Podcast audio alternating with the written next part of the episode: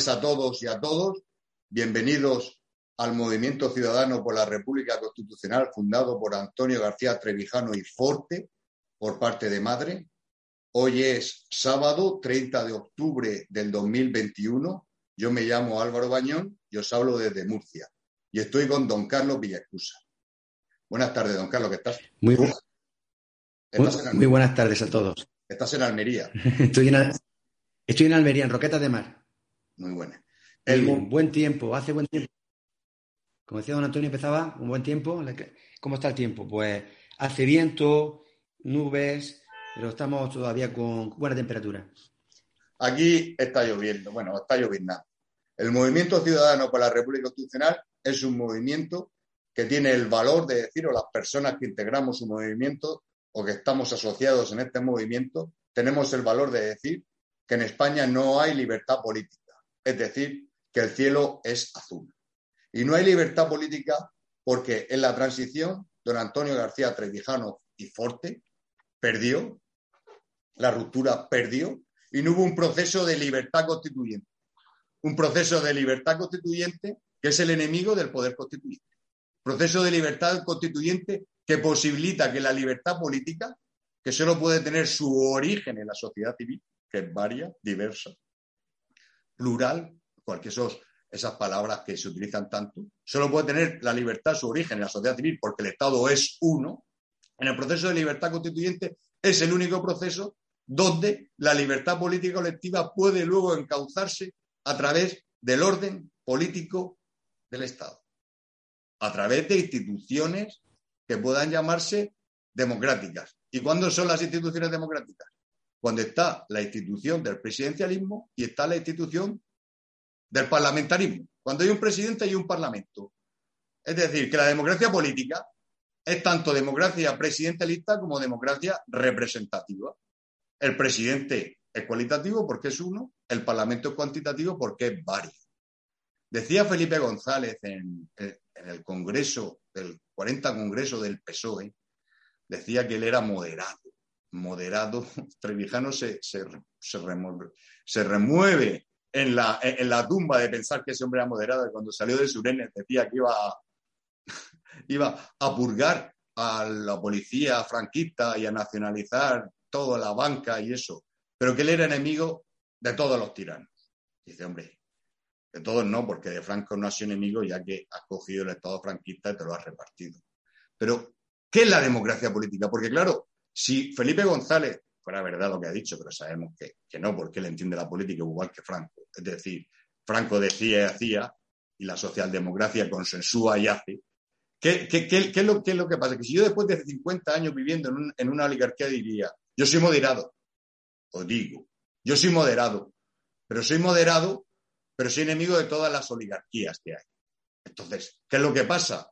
Que el tirano es el que se carga a las oligarquías y las oligarquías las que se cargan al tirano. Entonces, si una persona no tuviera, no conociera el pensamiento político de don Antonio García Trevijano Forte, diría, a esta oligarquía necesita un tirano, que es lo que están empezando a decir todavía muy poco. No, vamos a institucionalizar la pelea entre el tirano, es una forma de hablar, y las oligarquías, es decir, entre el presidente y el parlamento, para que esas peleas nos hagan a nosotros libres, con la institución del, del Poder Judicial que no hay. Y en el caso de conflicto entre estas dos instituciones, que lo resuelva la libertad política colectiva, que es la gran aportación del Trevijano, que es el arbitraje de los electores para resolver los conflictos entre estas dos instituciones, entre estas dos monstruos de poder. Eso es la grandeza del presidente de Trevijano, que una persona que, como yo, que sería antioligárquico, es decir, pro-tirano, dice, no, yo quiero una democracia política, porque no quiero, porque esto es un ciclo sin fin. Tirano, oligarca, oligarcas, tirano, y así me aburro. Claro, no puede ser, vamos a institucionalizar la pelea. Entonces, la libertad constituyente, que es la que permite que la libertad política colectiva se articule en el orden político a través de la institucionalización del presidencialismo y del, y del, parlamentarismo, él exige, exige una sociedad política que intermedia entre el Estado, que es uno, y la nación, que es varios. Que la distinción entre Estado y nación es una distinción fundamental. Y es solo intelectual porque están mezclados. Y eso es el, movimiento, el movimiento ciudadano por la República Constitucional. Es decir, no hay libertad política en España y nosotros, y solo nosotros, porque no pensamos no tenemos pensamiento propio. Tenemos el pensamiento de él, de Trevijano, ¿dónde está que lo apunte de él? Ese es el pensamiento, porque si pensaba por nosotros, cada uno tendría, tendría un pensamiento propio. Entonces, eso es lo que queremos. Y hoy vamos a intentar pues que nos salga bien para aplicar el pensamiento de Antonio García pues hemos estado leyendo las, noticias. Yo leo el, país todos los días. Entonces hay una noticia hoy que nos, que nos ha gustado y además va a, va a aparecer una cosa, pero nos va a salir otra, ¿verdad, don Carlos? La noticia es del país de hoy, en la página 16. La portada es, el, titular ocupa toda la, toda la pantalla. El PP pagó en negro las obras de su sede. Vamos a hablar de la sentencia de los papeles, una pieza del caso Gürtel, que son los papeles del Barcelona, la remodelación, la reforma de la sede del PP sin tributar a Hacienda. me parece que vamos a hablar del PP. Nosotros sabemos, viendo esta noticia, que en la España socialdemocracia, don Carlos, eh, al contable de Al Capone, no, o sea, Al Capone no lo meterían en la cárcel porque meterían en la cárcel al contable. Elliot Ness no podría, perdón, no podría meter en la cárcel a Al Capone. La sentencia tiene 454 páginas. Es decir, esto es, vamos, esto es lo que dice Antonio Rijano. La corrupción, no hay corrupción, es, la corrupción es una forma de gobierno. Hay un pensador administrativo, ahora no, Alejandro Nieto, que habla del, gobierno de lo público, es decir, o sea, corrupción es desnaturalización. Como si, se, constituye la corrupción como forma de gobierno, no hay desnaturalización. Lo que hay en España, realmente lo que hay en España es un desgobierno de lo público porque gobiernan para lo privado. Es una categoría. Es decir, las oligarquías en el Estado, las que hacen las listas de los, partidos que todo el mundo vota, votan para ellos. Es un desgobierno de lo público y se benefician para ello.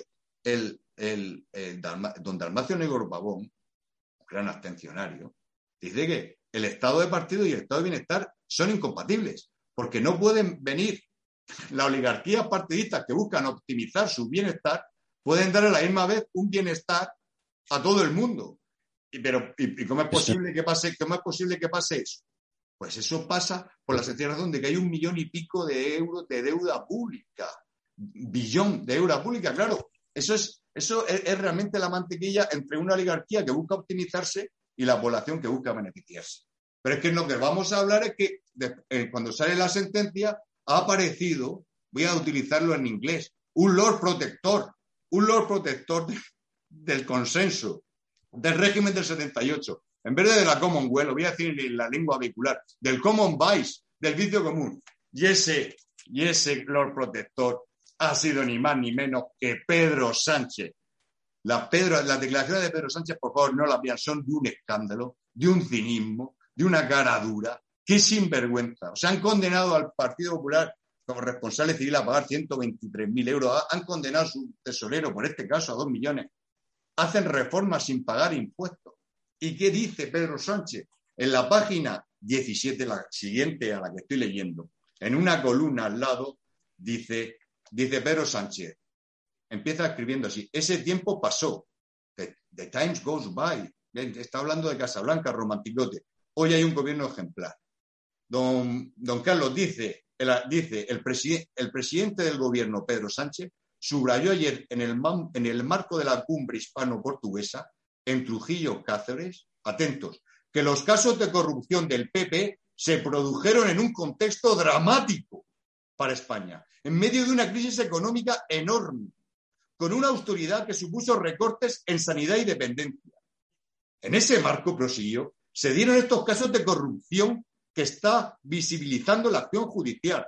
A continuación, Sánchez marcó las distancias con aquellas épocas. Quiero trasladar a la ciudadanía española que ese tiempo eh. pasó, porque hubo una moción, terminando ya, una moción de censura y hoy hay un gobierno que maneja los recursos públicos de manera transparente y ejemplar.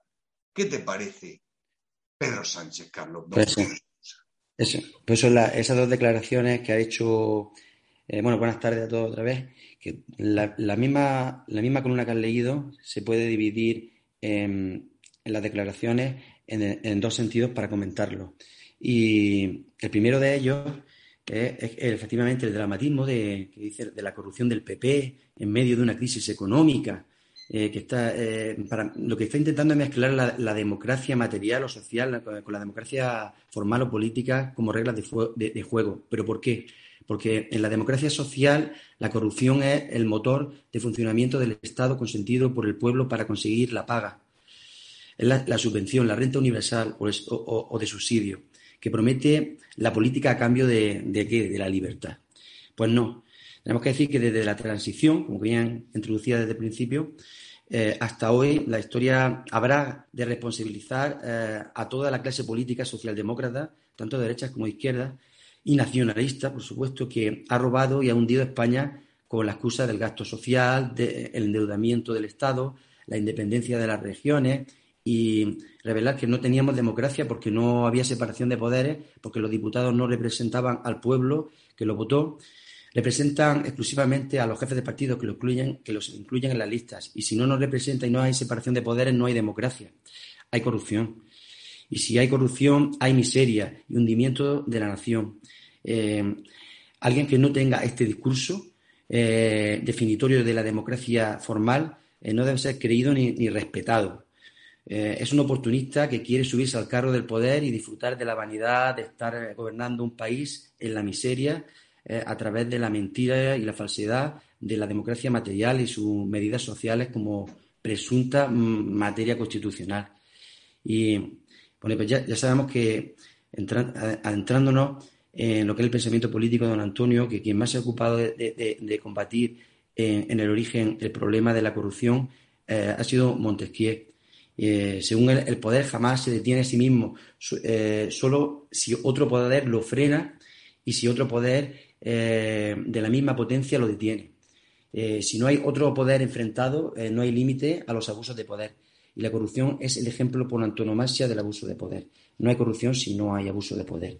Entonces, Pedro Sánchez mm, nos, quiere, nos quiere trasladar a la ciudadanía ¿no? pues esta idea ¿no? de que mm, la, corrupción con, con el gasto social y que ellos no, ellos no. Ahí viene la segunda parte de las declaraciones que eso sepa que se acabó ya con el PP y que ellos ya tienen todo muy bien eh, encaminado, encauzado para que eh, ya no se pueda producir como si eso fuera, como si eso fuera, no sé, eh, por ejemplo, dijéramos que se acaba la corrupción aumentando el número de jueces o, modificando las leyes de la contratación pública, como creen, como se cree la gente, poniendo condiciones más duras, asegurando la competencia, etcétera. Pues eso no es nada, eso es atacar asuntos nimios, dejando a lo importante. Y lo esencial es que mientras que un poder no esté controlado por otro poder, que a su vez eh, está controlado por el mismo poder eh, a quien él controla, eh, y garantizado de una forma constitucional, mm, existiera corrupción. Y, el, poder supremo es el poder del Estado, el cual no está controlado. Es el bloque de los partidos mayoritarios eh, mm, pero ellos controlan la corrupción. Eh, o sea, la prensa es cómplice. El abuso de poder se manifiesta en lo que el derecho civil se denomina enriquecimiento sin causa. El porcentaje de encarcelamiento para este tipo de delitos es muy pequeño en relación al robo institucionalizado masivo. La corrupción es congénita a la naturaleza humana. El individuo es egoísta y si tiene poder lo impone y corrompe a, la persona con la que trate, especialmente con el dinero. Entonces, el tema de la corrupción no depende de los fiscales ni de los jueces, como quiere hacer entender Pedro Sánchez, como que ellos ya lo van a hacer como si no, no. La corrupción depende. La corrupción depende de que el poder esté controlado. Y si los que controlan, y si, los que lo controlan también se corrompen, por ejemplo, entonces, ¿quién, ¿quién controla al controlador si el egoísmo es igual en todo? La separación, en la separación de poderes un poder legislativo y otro ejecutivo ha de ser distinto en origen, no solo en ejercicio. No hay otra forma de que el sistema electoral directo para elegir, al jefe del Estado. La Constitución democrática no, no la define la libertad, eso lo define el liberalismo, que en Inglaterra es menos corrupto porque hay un arraigado parlamentarismo de gabinete desde 1707, pero, pero no hay separación de poderes. La corrupción se combate primero haciendo que el Poder Ejecutivo y el Legislativo estén separados. Mecanismo inventado por, Montesquieu, o sea, que se odian. Y no hay, no hay peligro alguno de que por eso un país sea ingobernable, todo lo contrario. La, nación está en el Parlamento, que es el legislativo, como tú bien decías, mientras que el Ejecutivo está en el Estado. Y para que haya separación de Estado y nación, tiene que haber separación entre gobierno y Parlamento. Y cuando hay esa separación, las entre comillas, ¿eh? mm, decía Montequiel, las ambiciones entre los poderosos tienen que ser tan inconciliables que el ciudadano duerme tranquilo, porque el odio entre el Ejecutivo y el Legislativo es el que vigila al ciudadano. Entonces, la ambición de poder no cede ante nada y el gobernante no cede ante nada. La ambición es ilimitada. las ambiciones de legislar y ejecutar hace que choquen. Finalmente, dándole la facultad al jefe del Estado, que es el presidente del gobierno, como decía en su propuesta de República Constitucional don Antonio García Trevijano, de que pueda disolver al Parlamento y viceversa, o sea, a las Cortes, pues sin dar explicaciones, con una firma, con un decreto que diga queda resuelta la actual legislatura y se convoca de nuevo elecciones. Pues ese, es el sistema. Es el pueblo entonces el único que puede dirimir las disensiones entre la clase política sus honores, sus privilegios, sus excesos, las cosas. Entonces, para terminar, eh, un sistema constitucional es un equilibrio de hombres y mujeres potencialmente corruptos. Y cuanto más se odien, mejor para que no haya bloque de gobierno. Cuando se habla de, mm, de bloque de gobierno, de consenso, es que no hay democracia. Todo aquel que aspira a mandar sobre los demás es sospechoso de maldad, decía don Antonio. Hagamos reglas que impiden que se aprovechen de sus cargos.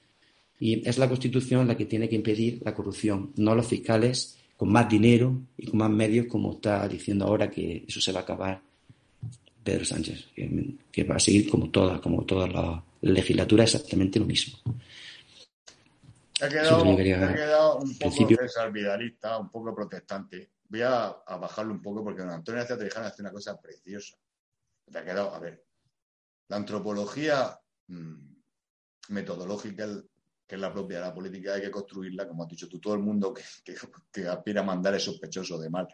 La antropología mm, demoníaca, a partir de que el hombre es malo, la jovesiana, es la correcta para, para, levantar el, orden, el orden político, más y me, cuando, a ver, qué etos hay hoy en España, qué, ética, porque cuando veo al PSOE hablar de ética, pues me persino tres veces. Eso, pues como, como, como ética el PSOE. Pero decía Trevijano una cosa muy bonita por no hablar de lo católico. Decía que el hombre era egoísta material y generoso espiritual.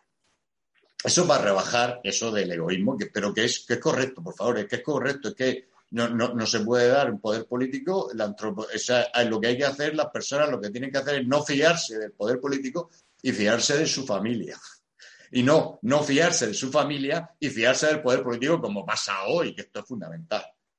Y luego lo del liberalismo, bueno, yo eso, eh, decía Margaret Thatcher que creo que era Inglaterra, sí, Inglaterra es hija de la historia y, los Estados Unidos de la filosofía. Lo que le pasa a, los liberales, al parlamentarismo inglés, es que después de la revolución puritana, cuando vino Liberio Cromwell y se lo explicó a todos, y descubrieron que un, no sé llamarlo presidente republicano, un puritano de presidente de, la República, de la Commonwealth, el Lord Protector, como es Pedro Sánchez, era, era peor que, que, Carlos de Inglaterra, era peor que el, el presunto monarca absoluto, sospechoso de, católico. Y pusieron su rey títore, porque aprendieron de la historia, no de la filosofía. Les dio tal lección Oliverio Cromwell que los ingleses tienen una, mm, un monarca títere desde la fecha que has dicho tú. De hecho, además, es muy gracioso cómo, teniendo un monarca títere, son tan, son tan famosos sus reyes que no pintan nada y tan poco importantes son sus válidos, mientras que Richelieu, el conde duque de Olivares, ¿cómo es posible que los reyes títeres de Inglaterra sean tan famosos si no, hacen, no, no, no pintan nada? ¿Quién es William Cecil? Yo me acuerdo cuando Trevijano habló de, Walpole, el pantalla, y de Bolingbroke, y estas personas, una persona que no le realmente no, no está, no está interesado o, no está interesado por el pensamiento político, ¿cómo son tan famosos? Entonces, el rey títere, que no es hijo de ninguna filosofía, sino de los palos que le dio Oliverio Cromwell a todos los parlamentaristas, ese rey títere sigue hasta, sigue, hasta, sigue hasta ahora.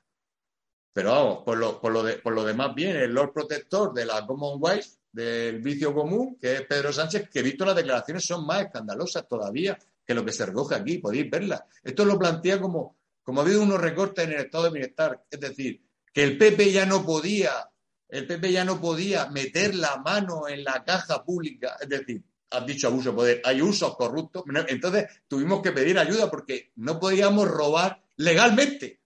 Eso es lo que, si lo veis, interpretándolo como yo lo veo, es decir, dice, oye, es que tuvimos que recortar el estado de bienestar y ya no podíamos sacar las perras legalmente y tuvimos que corrompernos. Eso dice ese sinvergüenza en la cara de todo el mundo. Bueno, eh, íbamos a tratar otra noticia, pero mm, eh, le he dicho a don Carlos Villacusa, a raíz de esto, distinguir entre el Estado y nación. Yo creo que es muy importante. Mm, no voy a. Mm, el, tema es distinguir Estado y nación. Voy a hablar de la, de la pandemia, no, no se vayan porque la gente está. La epidemia, la gente está loca con eso. Es a raíz de un artículo que escribe la revista Verbo, que es una revista de pensamiento tradicional español que leo yo. Danilo Castellano, que es, pues eso, como el no sé, como el trevijano de los tradicionales, el gran pensador. Entonces hace, recoge unas declaraciones para distinguir la importancia de distinguir el, el Estado de Nación, del Parlamento, del presidente. Es el catedrático de microbiología de la Universidad de Padua. Se llama Andrea Crisanti. Este catedrático aparece en Internet, eh, parece que era muy famoso ahí.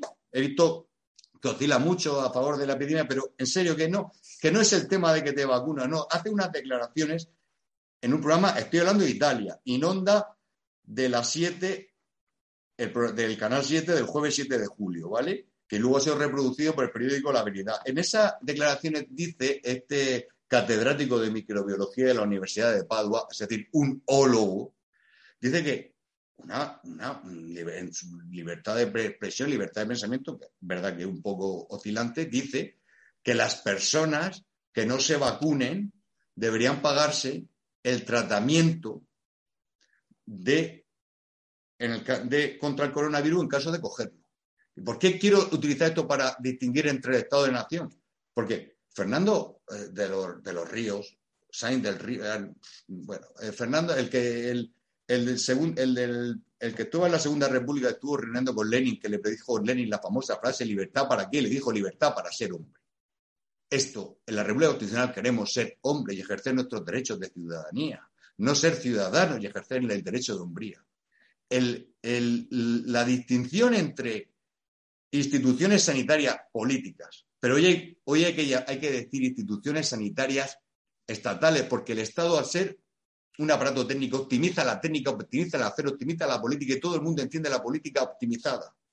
Entonces, instituciones sanitarias estatales para entendernos y luego salud pública, pero pública está emputecida, había la salud humana, pero la salud humana de los nacionales, la salud nacional. Recordemos que la nación es más que el Estado y la salud nacional. Es decir, una persona natural, histórica, va al médico cuando está enfermo.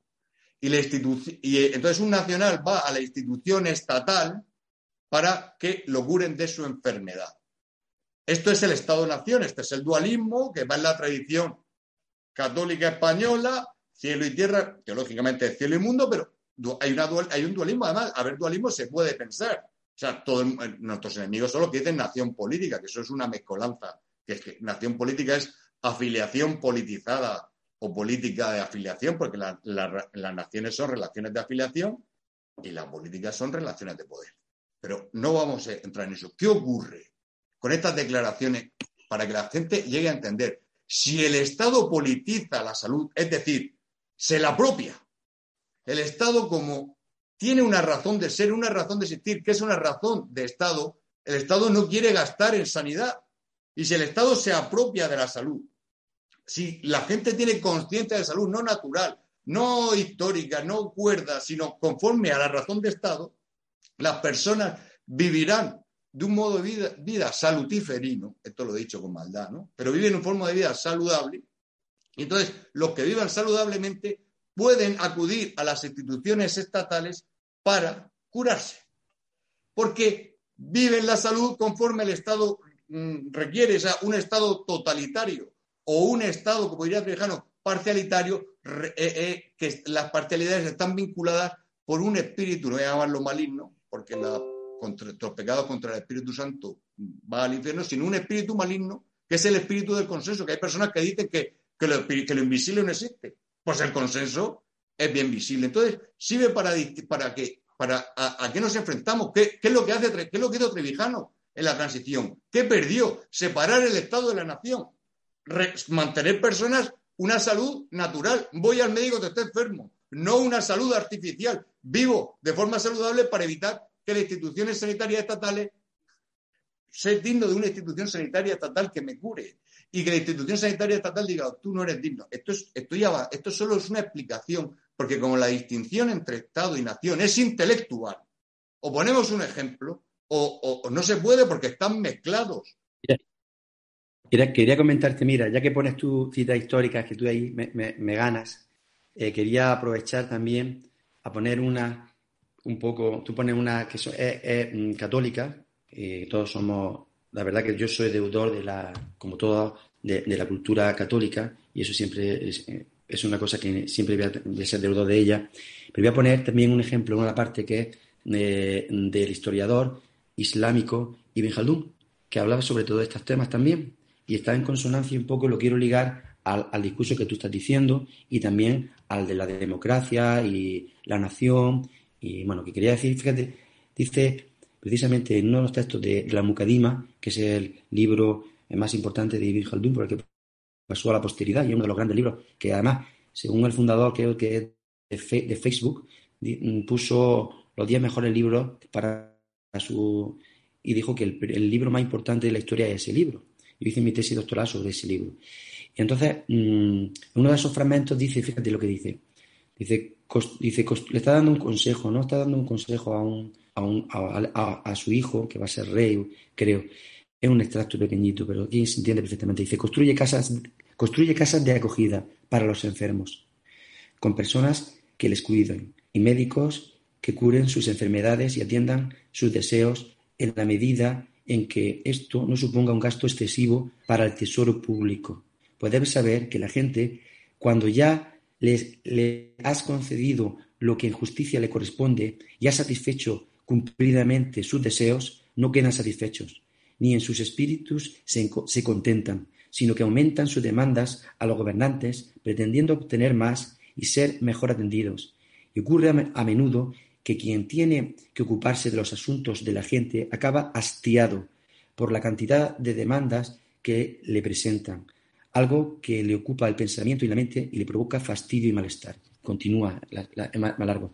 La quería casar eso con el tema de, pues, la democracia formal. Dice que precisamente Santayana, decía don Antonio, que, mm, que lo distinguía entre eh, la democracia formal, que no es más que la libertad, y la democracia material, que se refiere a la justicia social. Y al hablar de la justicia social, mm, puso mm, de relieve cómo era un, sustituto demagógico, oportunista, para evitar o poner en evidencia de que no había libertad y que las aspiraciones del pueblo no se colman con satisfacciones materiales, porque las satisfacciones materiales duran el día que se reciben, pero al poco tiempo, al cabo de un mes, un año, la nueva distribución de la riqueza el pueblo, la siente como si fuera de toda la vida y ya quiere otra distinta. Y Montesquieu también decía mm, que, un país entra en desdicha con multitud de hospitales y monasterios que actúan de forma perpetua, contribuyendo a que todos estén en comodidad menos los que se dedican a trabajar. Eh, estos hospitales y monasterios debían ser pasajeros y no fomentar la holgazanería y la mendicidad. Y bueno, pues eh, en este contexto, bueno, pues podemos seguir hablando. He hablado de, la mucadima, que la verdad es que merece un, elogio, ¿no? Que, por la censura que hace precisamente al exceso de bienestar vinculado con las acciones de gobierno y la, inviabilidad económica y moral que implica el sistema que lo, que lo alimenta. Y bueno, pues esta tradición pues eh, ha, seguido continuándose pues, con, los austríacos, de la escuela austríaca economista, y, y bueno, que, que precisamente culpan a la pobreza que existe, bueno, pues a la respuesta de las necesidades creadas por la política coactiva de la democracia material y, es, y, de su engendro, ¿no? que, es, que es el estado del bienestar. y que la recesión actual de la democracia occidental pues deja patente que ningún país, eh, incluso el más opulento, pues no, tiene suficiente para, para sostener y concederse a sí mismo un sistema de bienestar que sacie las reclamaciones de pues que, él mismo reproduce, ¿no? que el mismo sistema reproduce, y solamente con instaurarlo, y encima lo legitima. Entonces, en una democracia social, pues eh, lo que quiere precisamente pues, es el valor supremo de, pues ese de, la, de los subsidios y de, y de, bueno, de seguir creciendo en, temas sociales más que, que, en otra cosa, que en libertad. ¿no? Y hay otros pensadores católicos. Un poco, un, poco, un poco demasiado liberal. Un poquito liberal. Te, puedo decir también un, pensador como Iván Illich, no sé si lo conoces, que también es católico que habla precisamente de, este tema. Lo que, lo que tú dices, pero a ver una cosa, si tú coges y fomentas el divorcio, pones tantas cargas que las personas no, no puedan tener hijos, porque una sociedad civil vigorosa, la natalidad es, lo que mantiene la política, que no tiene hijos. Entonces, si tú destruyes los poderes sociales, en, la República Constitucional lo que hacemos es crear poderes sociales artificiales para enfrentar, que son los representantes del distrito, para enfrentar a un poder político estatal que es un totalmente artificio. Porque destruir eh, la familia, destruir el municipio, destruir todos los cuerpos intermedios entre el individuo y el Estado y pretender que encima el individuo aislado eh, se busque las cuentas mientras las, las oligarquías están juntas como las bestias y bien apretaditas, porque dice, oye, tú aislado, pero es que los partidos estatales son patrias en España, patrias. Porque tú tienes una familia y tu familia te da una cosa, pero luego tenías que buscar el municipio y la nación para poder libre desarrollarte como persona. Mientras tú te afilias un partido estatal, lo tienes todo. Es como, es como un municipio y una nación. Esos que son, que van a ser individualistas, personas que están en, que son las que se apelmazan como la peste en los partidos políticos que dejan sus principios. Pues, la, Isabel Díaz Ayuso es liberal. ¿Liberal de qué? ¿De qué liberal? Si se ha valido del Estado, que no sabe que ella que es funcionaria. La estrella fugaz de, los partidos. Pero se nos ha ido. Tenemos que seguir peleándonos otro día, porque ya no hemos pasado. Y bueno, yo creo que hemos quedado claro la distingencia, y decir la distingancia como los cantantes de trap, la, la diferencia entre Estado y nación que no hay libertad política en España y que, el PSOE es, el, el protector del Partido Popular o el presidente del PSOE. buenas tardes y hasta la próxima.